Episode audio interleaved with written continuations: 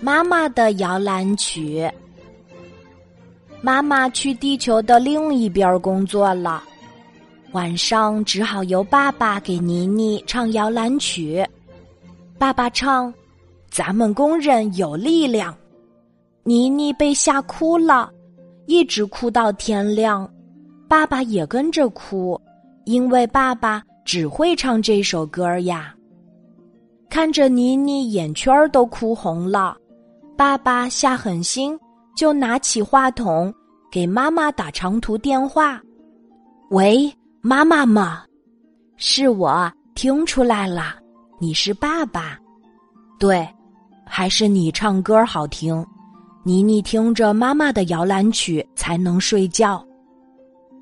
可我在地球的另一边呀，妈妈说：“要不我每天晚上通过电话给妮妮唱摇篮曲吧？”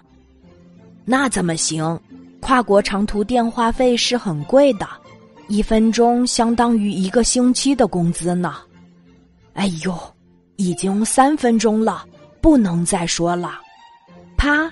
爸爸就把电话挂断了。月底交电话费的时候，爸爸脸上的肉直抖。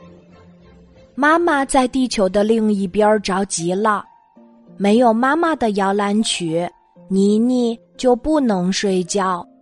可是电话费太贵了，怎么办呀？地球的另一边有大海，妈妈就坐在海边想啊想。连人鱼姑娘偷偷看她都没发现，终于妈妈想出了一个好办法。几天后，爸爸收到了妈妈寄来的特快专递，邮费虽然也很贵，但比电话费要便宜多了。爸爸打开信封一瞧，里面什么也没有。不不，里面没有信，却有声音。爸爸一听。啊，好熟悉的歌声啊！原来是妈妈把自己唱的摇篮曲寄过来了。到了晚上，爸爸给妮妮打开信封，妈妈的摇篮曲就响了起来。妮妮听着听着就睡着了，脸上还带着笑容。妈妈的摇篮曲真厉害。爸爸也听得睡着了。每天晚上，爸爸就打开信封，妈妈的摇篮曲就会响起，爸爸和妮妮都能睡个好觉了。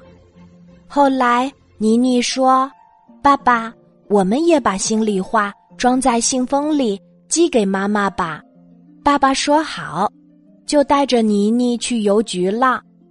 妮妮一口气跟妈妈说了一万句话，爸爸好心疼啊！结果一称，声音没有重量，邮费一点儿都不用多加。